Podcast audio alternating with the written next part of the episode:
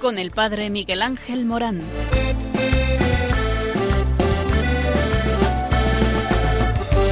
Aunque sean muchas las preguntas y si te surgen tantas dudas si es verdad lo que te canta. Él te conoce desde antes, sabe tu nombre y lo que vives y lo que siempre vas buscando. Escucha dentro su llamado, verás el pasa a tu lado. Buenas tardes a todos, estamos en Ven y verás en Radio María. Y lo primero que tenemos que decir hoy ante los momentos que estamos padeciendo es que nos acordamos de todas las familias, de todos los enfermos, de todos aquellos eh, que en estos momentos nos están escuchando desde las casas, desde los confinamientos. El Señor eh, nos lleva a tener esperanza, a tener confianza, porque Dios te ama y te ama tanto, tanto, tanto que en estos momentos está padeciendo contigo. El via crucis de esta cuaresma son estos momentos que estamos padeciendo. Y desde aquí, desde Radio María, desde el programa Ven y Verás, eh, rezamos especialmente por los enfermos contagiados por el virus, por sus familiares, por quienes están en cuarentena y por otros enfermos que ven afectada su atención por la prioridad de atajar la pandemia, por los trabajadores de todos los centros y servicios sanitarios, por los equipos de emergencias, por los de protección civil y por las fuerzas de seguridad del Estado, por los equipos de pastoral de la salud y por los voluntarios, por las personas de riesgo, niños, mayores, enfermos crónicos, por los padres, madres, abuelos y educadores, eh, por los que están viviendo en esta situación de emergencia en soledad, por quienes carecen de hogar o de lo imprescindible para vivir, por las diversas autoridades públicas, por los sacerdotes, por los monasterios de vida contemplativa que con su oración y entrega siguen dando esperanza a todos los ciudadanos. Por eso sí que vamos a dirigir nuestra oración, nuestra plegaria como hacemos en todos los ven y verás eh, por todos ellos. Pero el coronavirus no puede frenar hoy más que nunca a esta radio, la radio de la esperanza, la radio de la Virgen María que tal cual si fuera eh, su manto nos protege a todos desde el espectro radiofónico. Hoy la Virgen María más que nunca es Nuestra Señora de los Dolores. Estamos en muchos pueblos, eh, se comienza el septenario a la Virgen de los Dolores. Un dolor de su corazón es lo que estamos eh, viviendo estos días y por eso María está contigo. Jesús está contigo y podríamos decir como aquel crucificado que estaba al otro crucificado, al lado del otro crucificado y de Jesucristo. Eh, ¿Os acordáis las tres cruces del Calvario? Dos crucificados, dos al lado de Jesucristo, uno que miraba a la cruz eh, como eh, diciéndole a aquel hombre, y tú te dices, Mesías, oye, sal de la cruz y de paso también sácanos también a nosotros. Y como aquel buen hombre que se le llama en la tradición buen ladrón, le decía al otro, pero es que no temes en estos momentos en los que estamos clavados en el sufrimiento y en el dolor, no temes a Dios, no temes, no tienes temor de Dios, no amas a Dios en estos momentos.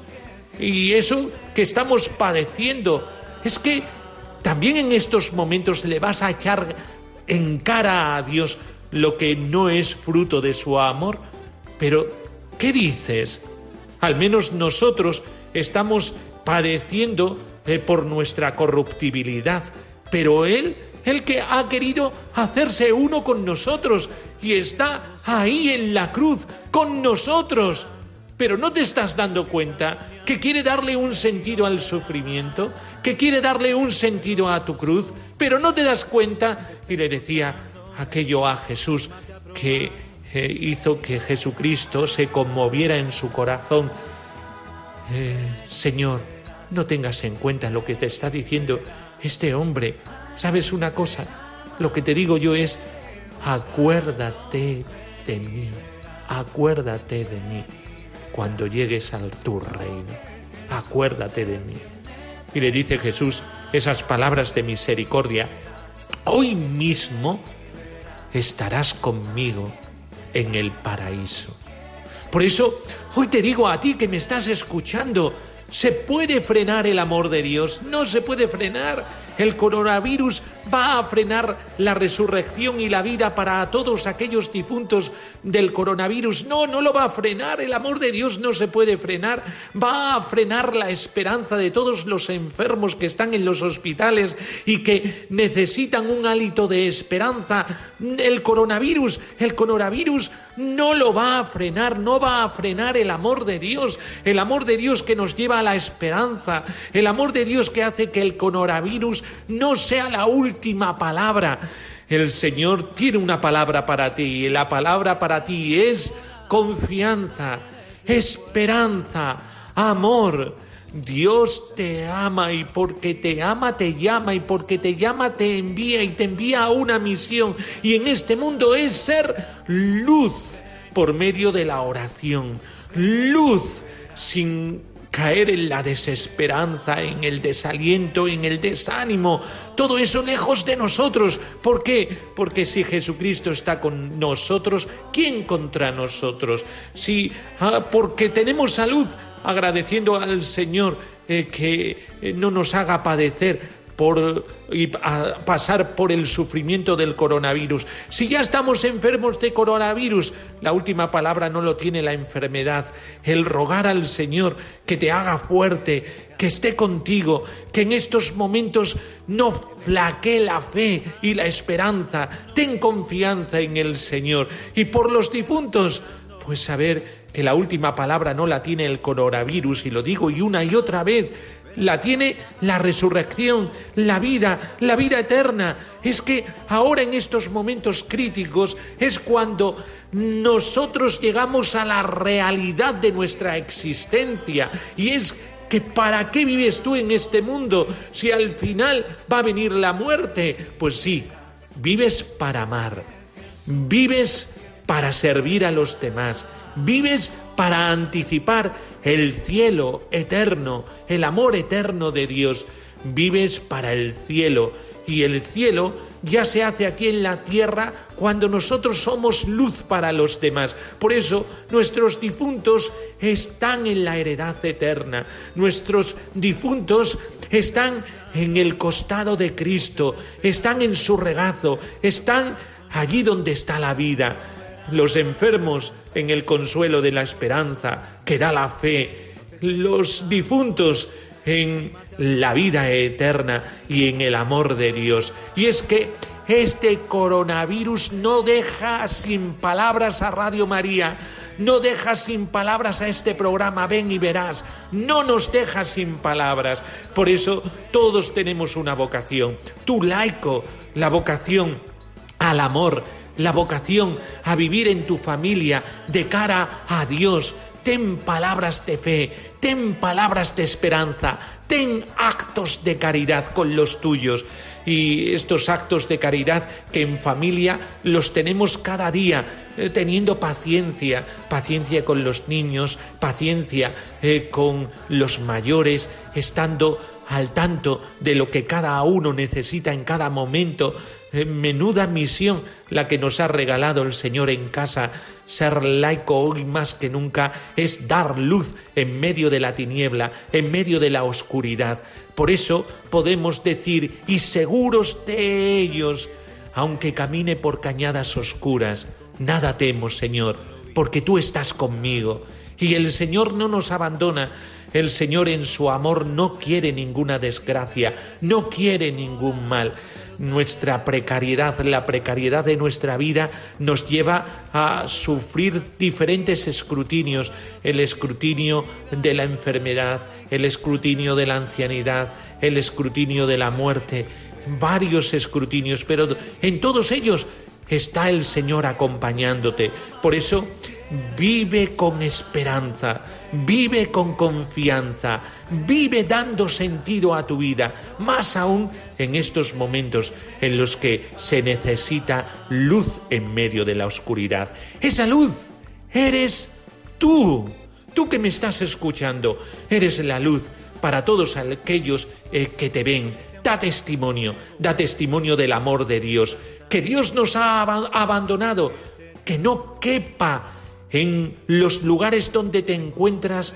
dudas como esta. ¿Por qué? Porque la presencia de Dios está en ti. Si tú cumples con tu vocación, si tú eres fiel en estos momentos, los demás verán a Dios en ti, verán a Dios en ti. Por eso, ánimo, y el Señor está contigo. No os desaniméis, Dios está contigo. Dios es aquel que en estos momentos más que nunca quiere ser el regazo de nuestro consuelo. Por eso, descansa, descansa en el corazón de Cristo y experimenta este descanso que mantuvo firme ante la cruz a Juan Evangelista, que mantuvo firme a la Virgen María, que mantuvo ahí a todos aquellos que conocieron el amor de Dios. Por eso, Señor, acuérdate de mí en el patíbulo del sufrimiento, porque nuestras lágrimas ya no es por lo que nosotros experimentamos, sino por lo que estamos experimentando en los demás. Señor, ten compasión de nosotros porque nuestras lágrimas hoy están derramándose por las lágrimas de todos aquellos que están padeciendo y están sufriendo. Señor, acoge nuestras lágrimas. Lo que Jesús te tiene preparado.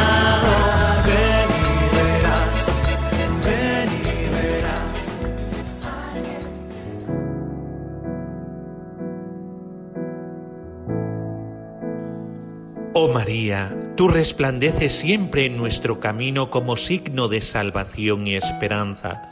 Nosotros nos encomendamos a ti, salud de los enfermos, que ante la cruz fuiste asociada al dolor de Jesús manteniendo firme tu fe.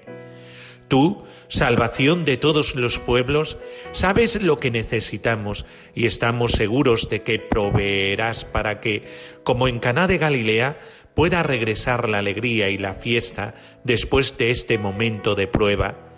Ayúdanos, Madre del Divino Amor, a conformarnos a la voluntad del Padre y hacer lo que nos dirá Jesús, que ha tomado sobre sí nuestros sufrimientos y ha tomado sobre sí nuestros dolores para llevarlos a través de la cruz al gozo de la resurrección.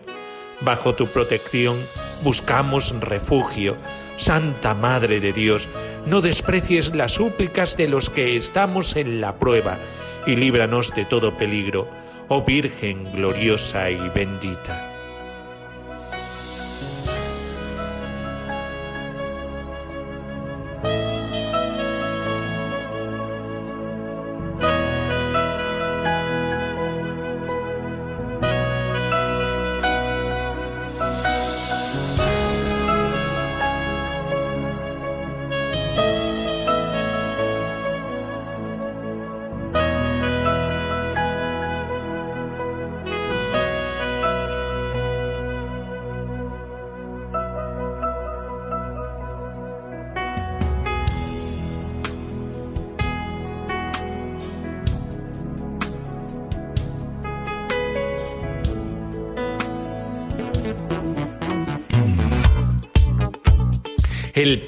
Alaba a los sacerdotes valientes ante la pandemia del coronavirus. El Papa Francisco en estos días agradeció la creatividad de los sacerdotes que ayudan a los damnificados por el coronavirus. Al comenzar el rezo del Ángelus el 15 de marzo, eh, dentro del palacio y sin fieles, para evitar las aglomeraciones y los contagios, dijo, quisiera también agradecer a todos los sacerdotes la creatividad, curas que piensan en mil formas de estar cerca del pueblo para que no se sientan abandonados. Dijo, elogiando a los que hacen su labor pastoral en la región de Lombardías, la más afectada en Italia. Y de allí, de la región de Lombardía, un médico manifiesta, ni en las pesadillas más oscuras imaginé que podría ver y vivir lo que está pasando aquí en nuestro hospital desde hace tres semanas. Parece una pesadilla. El río se está haciendo más y más grande. Al principio vinieron algunos, luego decenas y luego cientos y ahora ya no somos médicos, sino que nos hemos convertido en clasificadores en la cinta y decimos eh, quién vive y quién debe ser enviado a casa a morir. Aunque Todas estas personas han pagado impuestos italianos toda su vida. Hasta hace dos semanas yo y mis colegas éramos ateos. Era común porque somos médicos y aprendimos ciencia donde se enseña a excluir la presencia de Dios. Algunas veces me reí de mis padres yendo a la iglesia. Hace nueve días un sacerdote de 75 años vino a nosotros, hombre gentil, tenía problemas respiratorios, pero tenía una Biblia con él y nos impresionó que les leyera a los moribundos que acababan cogiéndole de la mano, al estar todos los médicos cansados, desanimados, psicológicamente mal y físicamente terminados. Cuando teníamos tiempo íbamos a escucharlo. Ahora tenemos que admitir, nosotros como humanos hemos alcanzado nuestros límites, mas no podemos hacer y cada día mueren más personas y estamos agotados. Ya tenemos dos colegas que han muerto y otros están parados. Nos dimos cuenta de que donde termina lo que el hombre puede hacer, necesitamos a Dios. Y nos comenzamos a preguntar cuándo teníamos algunos minutos libres. Hablamos entre nosotros y no podemos creer que de los que antes éramos ateos feroces, hemos comenzado a creer y venimos diariamente a encontrarnos en la paz, escuchando a este sacerdote, pidiéndole al Señor que nos ayude a resistir para que podamos cuidar a los enfermos. ayer partió con mucha paz a la presencia de Dios este sacerdote de 75 años, que hasta hoy a pesar de que tuvimos más de 120 muertos en tres semanas, aquí todos habríamos acabado destruidos, pero el anciano sacerdote logró por medio de la palabra y su fe mostrarnos su amor y gentileza durante su estancia aquí y traernos una paz que ya no esperamos encontrar. Hay una luz de esperanza y salvación en medio de este caos. El sacerdote se fue con el Señor y pronto lo seguiremos. No he estado en casa desde hace seis días. No sé cuándo comí por última vez y me doy cuenta de mi inutilidad en esta tierra y quiero dedicar mi último aliento en ayuda a los demás, tal como hizo este sacerdote. Estoy feliz por la esperanza al haber conocido a Dios. Sirvo y oro por el prójimo mientras estoy rodeado por el sufrimiento y la partida de mis semejantes. Pero al tener en nuestros corazones a Dios, tenemos la esperanza de la vida eterna. Un testimonio precioso de un médico en Lombardía, Gianni, eh, que eh, nos muestra cómo un sacerdote puede ser luz en medio del sufrimiento del hospital.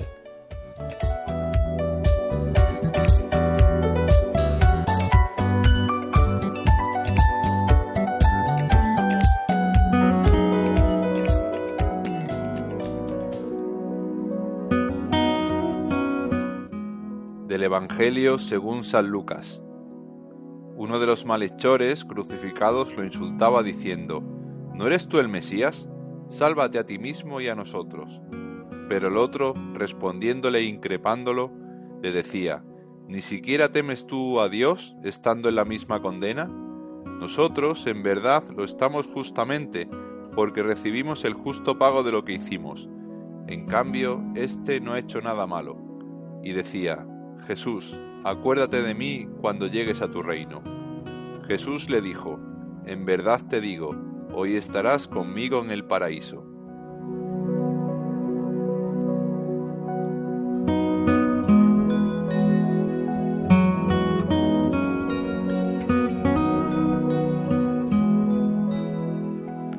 Y vamos a hablar de la vocación laical. Eh, sí, los laicos por el bautismo están llamados a poder ser en medio del mundo luz para todos los corazones. Por eso los cristianos seglares obtienen el derecho y la obligación del apostolado por su unión con Cristo, ya que insertos por el bautismo en el cuerpo místico de Cristo, robustecidos por la confirmación en la fortaleza del Espíritu Santo, son destinados al apostolado por el mismo Señor.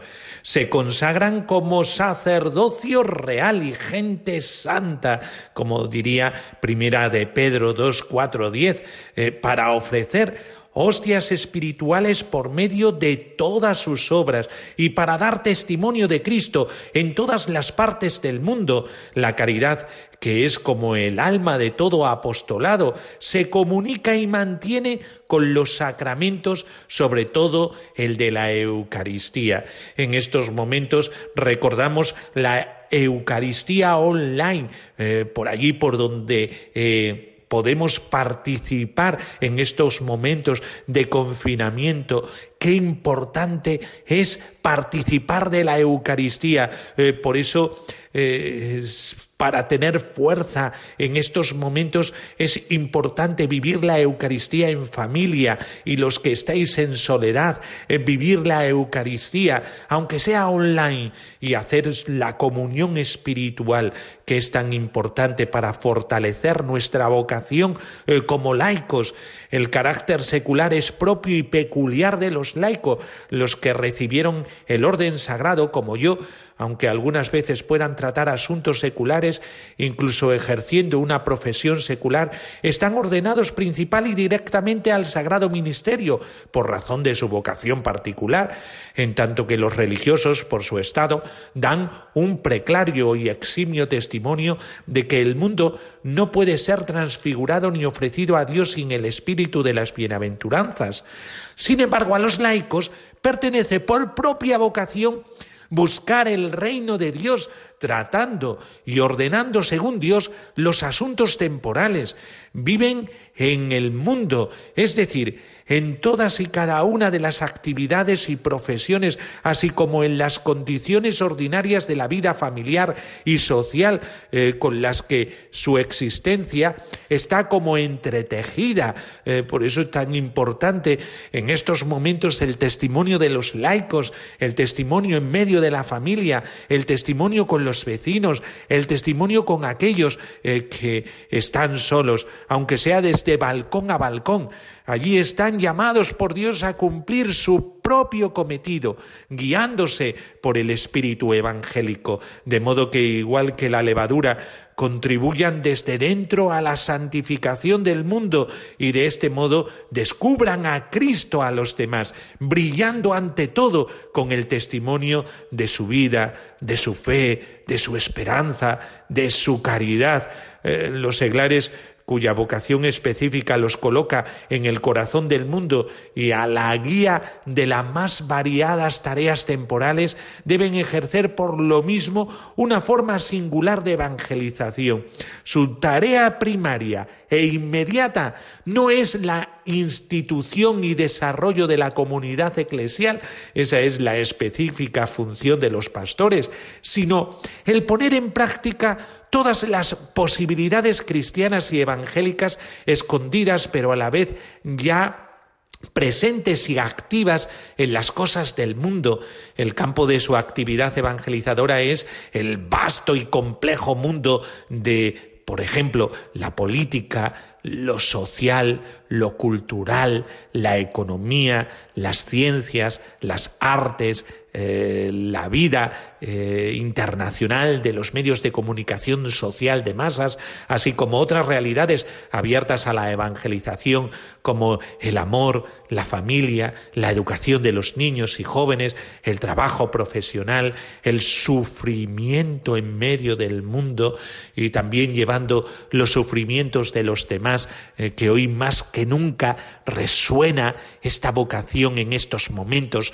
Cuantos más seglares haya impregnados del Evangelio, responsables de estas realidades y claramente comprometidos con ellas, competentes para promoverlas y conscientes de que es necesario desplegar su plena capacidad cristiana, tantas veces oculta y asfixiante, tanto más estas realidades, sin perder ni sacrificar nada de su coeficiente humano, al contrario, manifestando una dimensión trascendente, frecuentemente desconocida, estarán al servicio de la edificación del reino de Dios y por consiguiente de la salvación de Cristo Jesús, que tiene que ser conocida por los demás por medio de esta vocación del seglar.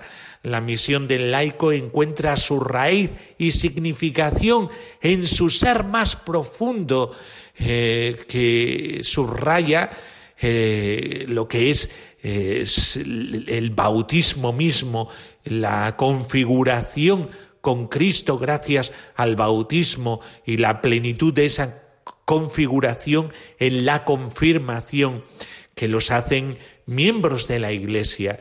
Participa a su modo de la función sacerdotal, profética y real de Cristo y la ejerce en su condición propia, la fidelidad y la coherencia con las riquezas y exigencias de su ser por vocación en la Iglesia y en el mundo, miembro de la Iglesia, fiel a Cristo, está comprometido en la construcción del reino en su dimensión temporal, en profunda comunicación con sus hermanos laicos y con los pastores, en los cuales ve a sus maestros en la fe. El laico contribuye a construir la Iglesia como comunidad de fe, de oración, de caridad fraterna, y lo hace por la catequesis, por la vida sacramental, por la ayuda a los hermanos. Qué importante es este ápice, la ayuda a los hermanos. Por eso puedes ayudar a los demás en estos momentos a través de la oración, a través de estar pendientes de uno o de otro, eh, siguiendo lo que dicen nuestras autoridades civiles, eh, teniendo todas las precauciones propias para guardar la salud, pero sin olvidar a los hermanos que tenemos al lado. Eh, de allí la multiplicidad de formas de apostolado, cada una de las cuales pone énfasis en alguno de los aspectos que he mencionado. Pero es en el mundo donde el laico encuentra su campo específico de acción por el testimonio de su vida, por su palabra oportuna o por su acción concreta de caridad. El laico tiene la responsabilidad de ordenar las realidades temporales para ponerlas al servicio de la instauración del reino de Dios. Por eso es muy importante que el laico sepa de esta función, que es su ámbito propio, el, poder tener eh, esta vocación hacia los otros, al servicio de los demás. Hoy aumentamos nuestra esperanza, nuestra caridad en, agradecimiento a todos esos laicos que están en los centros de salud, a todos aquellos laicos eh, que son médicos, eh, que están dando la vida por los demás. Qué ejemplo tan numerosos de testigos que están haciendo posible que se anticipe el reino de Dios eh, eh, en este mundo gracias a, por su entrega, a su generosidad de vida, a lo que están haciendo por nosotros.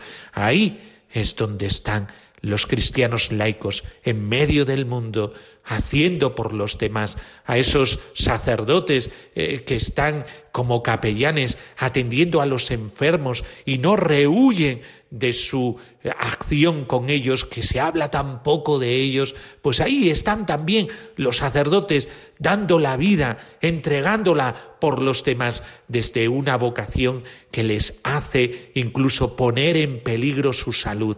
Ahí es donde están todos.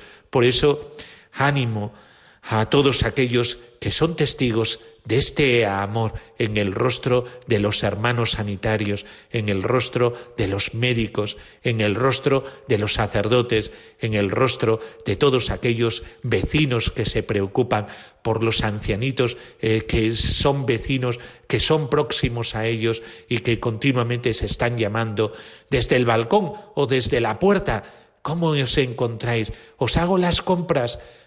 Tenemos numerosos testigos en estos días que están siendo luz, levadura y sal en medio del mundo. Gracias a todos por vuestra generosidad, por ser testigos del amor vivo de Dios en medio del mundo, en medio de la barriada, en medio de vuestra vecindad.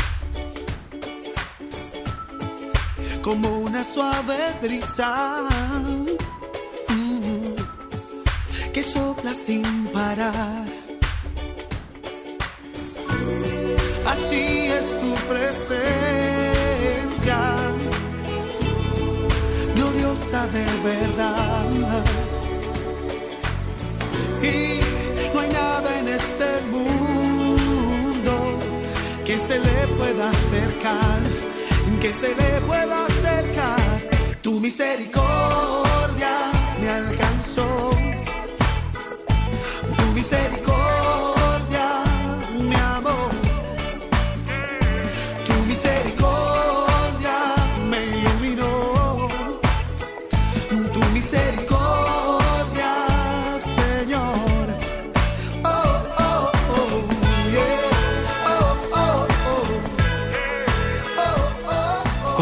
En esta sección del programa Ven y Verás aquí en Radio María, cómo no, eh, donde hablamos de la vocación y la vocación a los diferentes estados de vida, sea el matrimonio, sea la vida consagrada, eh, sea la vocación sacerdotal, eh, sea la vocación misionera, tantas vocaciones que tiene la Iglesia para que nosotros podamos realizarnos entregando la vida y encontrando la felicidad.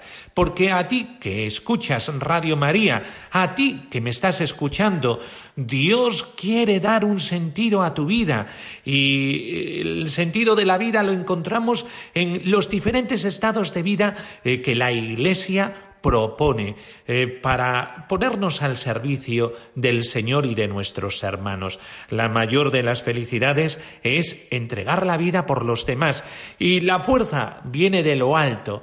El destinatario es nuestro prójimo, nuestro próximo, al que le debemos todo nuestro amor, porque hemos recibido tanto del Señor eh, que en agradecimiento de la vida de gracia nos lleva a entregar la vida y a darla en abundancia. De ahí los diferentes estados de vida a los que estamos llamados, como digo. Y en nuestro estudio está don Tomás González. Eh, buenas tardes, don Tomás. Eh, bueno, eh, Tomás eh, es un diácono permanente de la diócesis de Coria Cáceres. Eh, ya él nos explicará qué es esto de diácono permanente. Pero antes de ser diácono permanente, eh, su vida ha dado muchas vueltas, eh, siempre buscando el amor de Dios en su vida. por eso, la primera pregunta que le vamos a hacer a Tomás es a qué se ha dedicado en la vida, qué profesión ha tenido. Pues Tomás, ya me escuchas, ¿qué profesión has tenido en la vida? He sido administrativo. Teniendo 17 años, me presenté a una oposición para auxiliar administrativo en el excelentísimo Ayuntamiento de Cáceres. Lo aprobé y entonces, cosa de los jóvenes, decidí no seguir estudiando y me puse a trabajar lo que tenía ganas, aparte de que mis padres necesitaban bastante ayuda en casa, siendo cuatro, y después de 11 años en el ayuntamiento, al salir una, una plaza también que quedaba libre de oficial administrativo en el Colegio de Arquitectos de Extremadura, me presenté a ella y la saqué. Y ahí estuve 36 años trabajando hasta que me jubilé a los 60 años de edad. Eh, el Señor te llamó a un estado de vida y este estado de vida es el matrimonio. Eh, estás casado con Charo, a la que saludamos desde aquí, desde Radio María. Y Tomás, eh, ¿cómo Dios te llamó al matrimonio? Yo nunca me había planteado, evidentemente, y además en aquella época, porque yo conocía a Charo muy jovencito. Yo tenía 18 años, apenas llevaba un año trabajando en el ayuntamiento de Cáceres, cuando un día la vi y lo que dicen que hace Cupido en el corazón. Me sentí muy atraído por ella, una chica guapa, atractiva, cercana, maravillosa, el amor de mi vida. Y dije, esta es para mí. Supongo que ella diría lo mismo de mí, empezamos a relacionarnos, a salir, a hablar, también jóvenes, porque yo ya no aspiraba a más dentro de la vida civil, pues nos casamos. Yo con apenas 25 años y ella 22. Creo que ahí me sentí, porque yo todavía no tenía idea clara, evidentemente, de la Iglesia ni de Dios. Había sido criado en una familia cristiana, pero como muchos de los oyentes pueden suponer, de cumplimiento. Cumplo y miento. Es decir, que Dios lo relegábamos a un segundo lado. Me casé con Charo y he tenido fruto del matrimonio dos hijos y tengo cuatro nietos.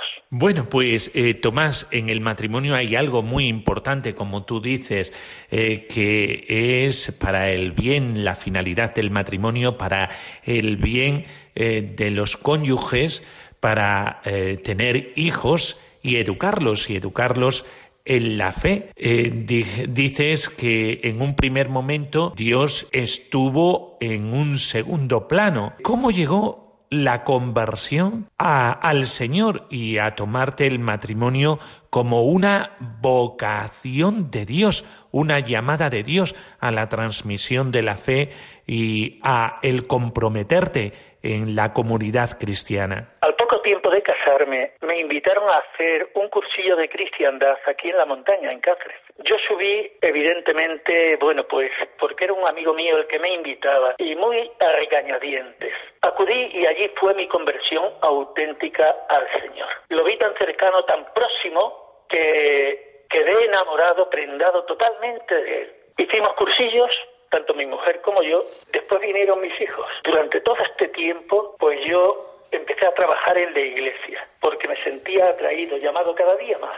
Un amor profundo, un amor sincero, tan cercano veía a Dios que lo podía experimentar próximo, cercano y real. Algo que daba trascendencia a mi vida. Ya dejó de ser una vida anodina, una vida sin sentido, una vida pues pasajera un mal vivir, podría yo decir. Y entregué toda mi vida al Señor, siempre trabajando en parroquias, siempre cerca de, del prójimo, del próximo, de los pobres, siempre muy llamado también a la palabra, el anunciar el Evangelio, el proclamar al Señor, el vivir al Señor, el llevar esta experiencia que yo mismo había tenido a los demás a todas las personas que estuvieran a mi alrededor. Y a los siete años aproximadamente tuve una experiencia en renovación carismática, que eso ya para mí fue el culmen dentro de mi vida de seglar o de laico. Y me integré totalmente ahí. Vi la fuerza del Señor a través de los carismas, a través de la comunidad cristiana y también a través de la palabra.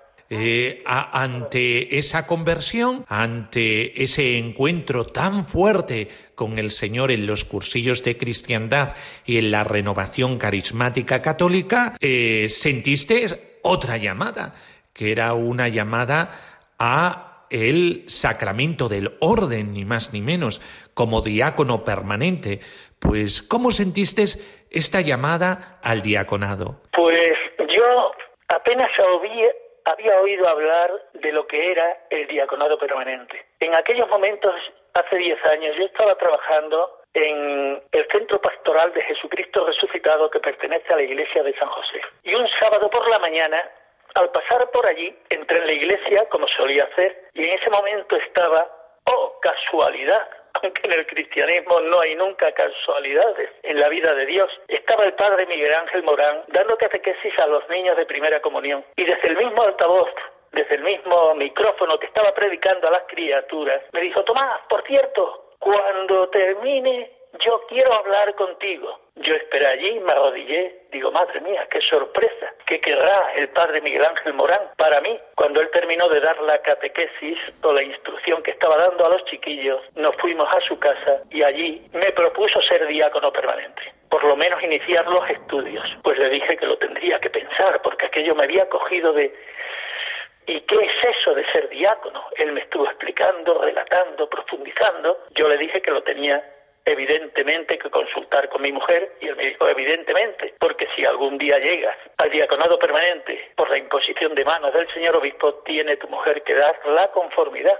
Ella no será diaconisa, evidentemente el diácono lo serás tú, pero tenéis que estar unidos y ella ser partícipe de este ministerio que tú, si te llama el Señor, vas a ejercer pues nosotros lo estuvimos orando, comentando en casa, incluso con mis hijos, y ellos pues no tuvieron ningún inconveniente, porque nadie puede ser diácono permanente en la Iglesia Católica si no es con la conformidad de su esposa. El primer sacramento que tenemos es el matrimonio, y que si no cuidamos ese debidamente, no podemos ejercer como el Señor quiere el sacramento del matrimonio. Tengo que decir que me puse a estudiar, y con estos estudios pues yo iba profundizando también en la fe. Y después de tres años de estudios teológicos y filosóficos en el Instituto de Ciencias Religiosas, el obispo tuvo a bien ordenarme, imponerme las manos para que bajara el Espíritu Santo sobre mi vida y pudiera inducirme a ejercer debidamente como quiere Dios el sacramento del, del orden en el ministerio del diaconado permanente. Como eh, diácono permanente, eh, estás sirviendo a la iglesia diocesana, eh, porque un diácono se ordena para la iglesia diocesana. ¿Qué servicios estás desempeñando en la iglesia diocesana? Mm, tiene tres funciones, podríamos decir como un trípode, un trípode que sustenta su vida y su ministerio, que es el servicio al altar, el ministerio de la palabra y el ministerio de la caridad, sirviendo al altar, estando cerca del presbítero, del sacerdote, para las funciones principalmente de la Eucaristía. En la caridad, llevando el ejercicio del ministerio a los más pobres.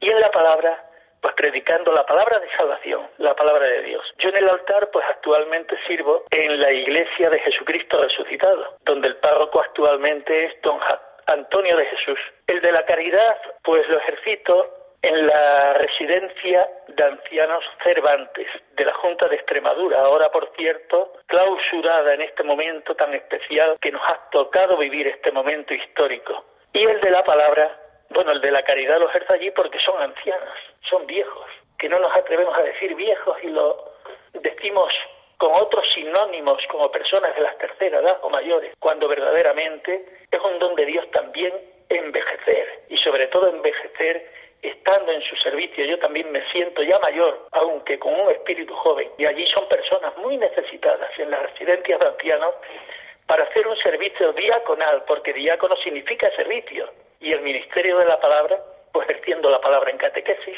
en homilías, cuando el presbítero me dice, oye Tomás, debes predicar tú tal día o cual día, pues también en los bautismos, también en las bodas, también en las exequias de difuntos, yo actualmente el de la palabra por lo ejerzo en la parroquia y también de una manera muy prioritaria porque creo que es muy importante, muy importante en la labor que me concedió el obispo de atender los dos tanatorios de aquí de Cáceres, el de Ser Fátima y San Pedro de Alcántara.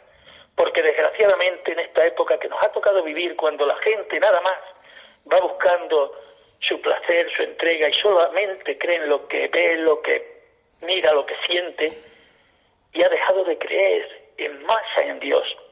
Y es una oportunidad muy grande el derramar allí la semilla, derramar la palabra.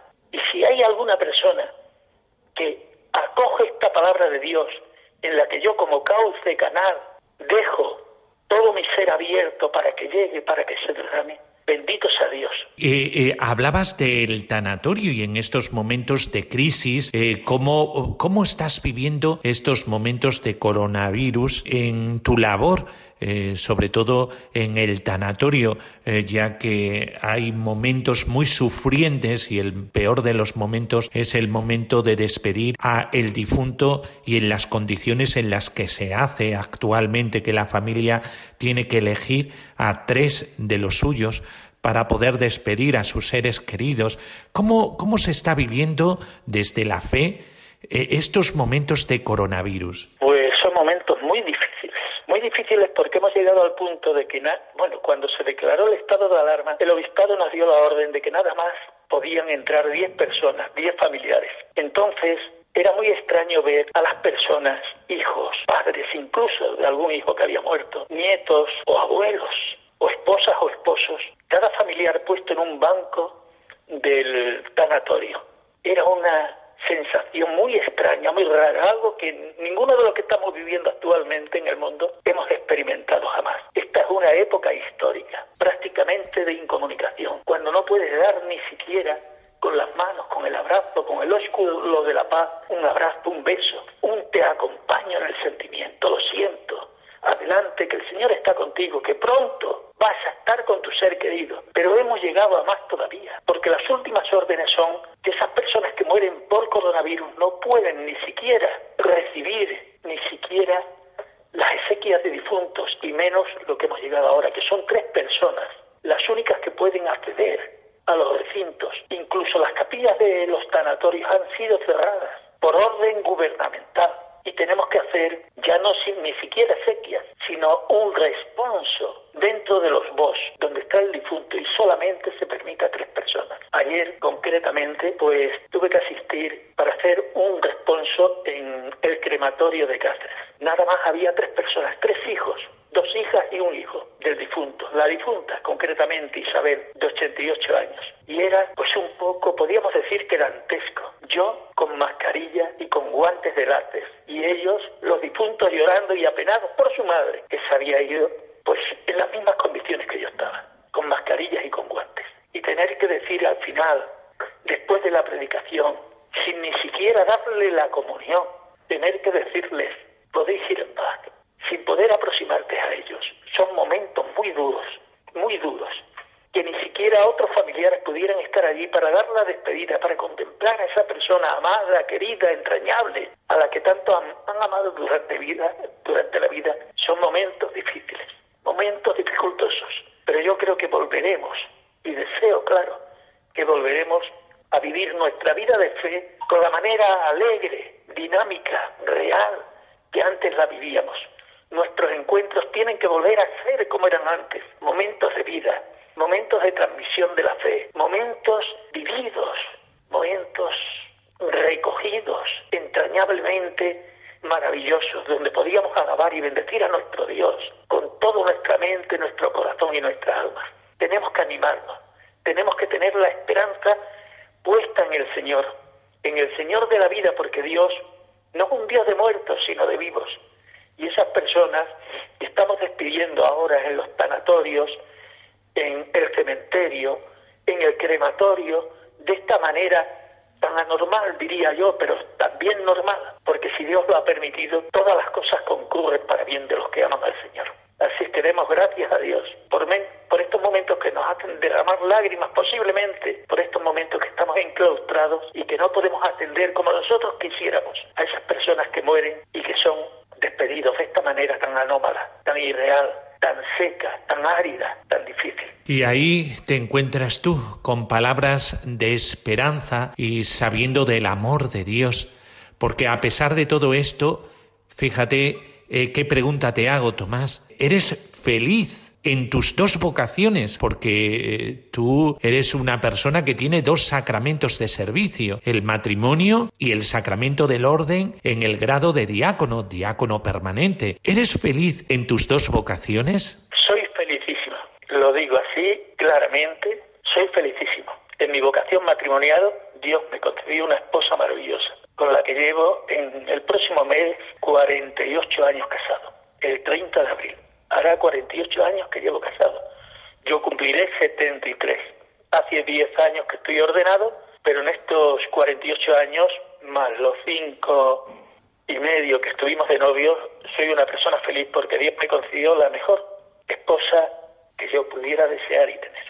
Y en el del y en el sacramento del diaconado, sacramento del orden, pues también lo soy, enormemente feliz. Sé que he dedicado mi vida a estas dos vocaciones, y cuando me vaya de este mundo, cuando el Señor me llame, me iré feliz. No le tengo miedo a la muerte, porque he recibido de Él todo lo que podía querer, desear y amar. Soy felicísima. Tomás, muchísimas gracias por este testimonio, este testimonio de vida y de una vida tan entregada que siempre ha estado en búsqueda, en búsqueda de el amor. Y como tú estás viviendo ese amor de Jesucristo, eh, que lo llevas en tu corazón y que eh, sirves desde ese, ese servicio en el matrimonio y en la vida consagrada, ah, de una, con una especial consagración en el sacramento del orden, pues eh, el Señor te recompensará por tanto bien que estás haciendo en el servicio a ese amor que has encontrado. La mayor dicha que tiene una persona es encontrar el sentido de la vida y tú lo has encontrado en el amor de Dios y por eso sirves a los demás. Muchísimas gracias, Tomás, por tu testimonio y espero que hayas otros muchos que estando casados quieran servir al Señor como diáconos permanentes. Muchas gracias, Tomás. Gracias a ti, Miguel Ángel, por haberme dado la oportunidad de testimoniar fe en Jesucristo el Señor.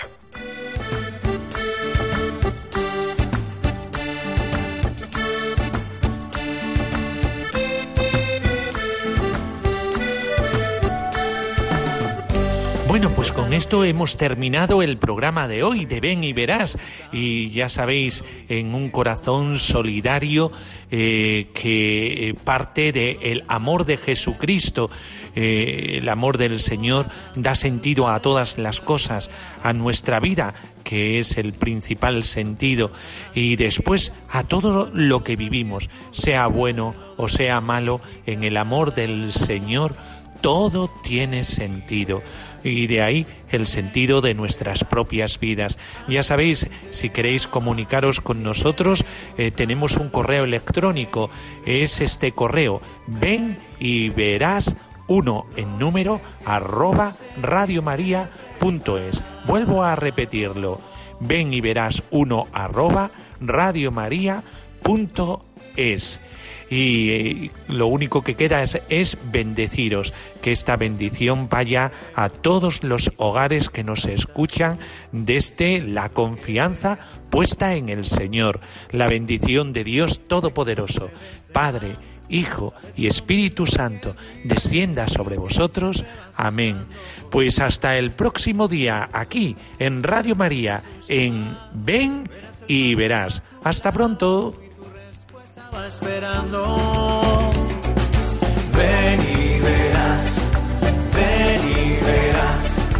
Alguien te ama y quiere mostrar. Ven y verás.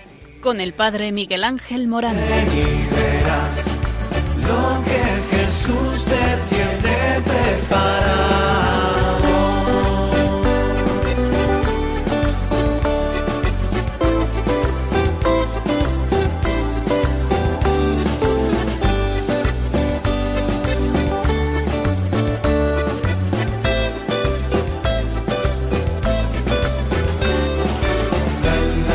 que estás buscando, ven, ven. que vos te está esperando, ven, que lo que estás soñando, ven y lo verás.